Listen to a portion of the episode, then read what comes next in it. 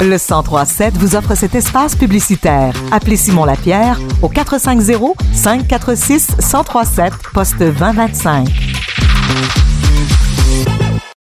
Le duo clownesque Alexo et originaire de Maricourt, aime partager sa folie avec des gens de tous âges, comme ce fut le cas récemment lors de spectacles intergénérationnels dans le Val-Saint-François. Nous parlons aujourd'hui avec Alexandre Tessier et Sarah Touchette, les instigateurs de ce tandem. Merci à vous, à vous deux d'être à Radio Acton. Bonjour Alain, merci de nous accueillir. Bonjour, merci, oui. Ça fait plaisir. Parlez-nous brièvement, justement, pour les gens qui vous connaissent un petit peu moins peut-être, des personnages que vous incarnez d'Alexo ou de Bichat.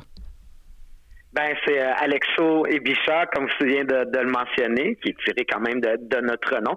C'est un duo clownesque qu'on a créé euh, vers la fin des années 90, début 2000. Donc, euh, au tournant là, de la fin de nos études euh, en théâtre, euh, en jeu dramatique. Puis, on s'est tranquillement tourné vers le cirque et c'est là que les deux personnages sont nés. J'ajouterais que notre inspiration pour nos personnages sont le célèbre duo Laurel et Hardy. Toujours très inspiré par les, les films muets là, de Chaplin, Laurel et Hardy, Buster Keaton. Donc, les classiques là, de, du, oui, exact. du cinéma, il y a bien des décennies. Et euh, pour revenir au présent, à quoi consistait votre récente tournée qui était destinée aux aînés et aux enfants? Oui, alors c'est avec l'organisme Le Vent dans les Arts qui est basé euh, dans le Val-Saint-François, dont je suis la directrice générale. Euh, on a eu envie là vraiment de, de, rejoindre les deux pôles de notre société, donc les aînés vivant en résidence principalement et les enfants euh, de bas âge, là, premier cycle ou même préscolaire. En fait, on sait très bien là, que la pandémie a été éprouvante euh, pour les aînés et les enfants d'être coupés complètement de leurs grands-parents pendant un certain temps. Puis euh, on a on a eu envie de réconcilier tout ça euh, grâce à, à, au spectacle qui est complètement ludique et rigolo. Et euh, ça permet vraiment des belles rencontres. On, on, sent que les aînés regardent le spectacle au travers des yeux des enfants. Et euh, ça réjouit les cœurs là, de toutes les générations. Je peux ajouter, les, d'ailleurs, les aînés regardent le spectacle, mais regardent beaucoup les réactions des enfants aussi. Mm -hmm. Donc, c'est quand même très interactif et euh, je crois comprendre qu'il y a une suite qui est prévue. Là, ça ne s'arrête pas là. Non, tout à fait. On, on, on est en continu. On, on prévoyait plus surtout nos spectacles à l'extérieur euh, pour des raisons de sécurité. Hein. On est encore quand même euh, en pandémie, fin de pandémie. Donc, euh, on a fait là, la semaine dernière une première qui se retrouvait dans les murs du Château Bellage à Windsor.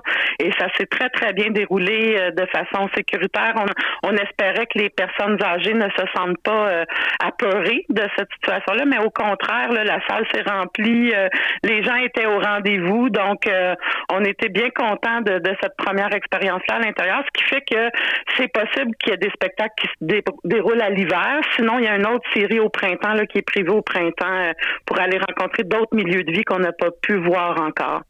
Et vous avez plein de projets euh, diversifiés, oui en duo, mais également de, individuellement. Qu'est-ce qu'on retrouve entre autres dans votre agenda pour les prochains mois? Euh, ben, moi, je, je, je chapeaute au, en tant que directrice artistique un beau grand projet qui s'appelle Culture aux aînés, qui est porté par le Petit Bonheur de Sainte-Camille. Euh, c'est un projet qui s'étalait sur quatre ans et là, on arrive dans notre dernière année d'action. Ça a été beaucoup de défis en pandémie, mais vraiment exceptionnel euh, ce qu'on a pu faire pour aller rejoindre de façon numérique aussi les, les personnes âgées. Alors, de ce côté-là, moi, ça, ça occupe bien mon, mon calendrier. et, et, dans mon cas, euh, cet hiver, je fais de la médiation culturelle au de nouveaux arrivants. C'est chapeauté par le Mouvement national des Québécois. Donc, euh, ben, l'objectif, c'est de transmettre euh, la culture québécoise aux nouveaux arrivants qui font de la francisation. Donc, par le biais de l'histoire, mais aussi là, de la culture sortie culturelle. On va au musée, on va faire du théâtre, on va faire de la danse traditionnelle. Donc, c'est vraiment une expérience enrichissante pour moi aussi là, de, de rencontrer ces nouveaux arrivants puis de, de partager ma passion pour, euh, pour le Québec. On aura donc la chance de se reparler de vos projets bientôt. Merci à vous deux et à la prochaine. C'est un plaisir. Merci, Merci beaucoup, Alain.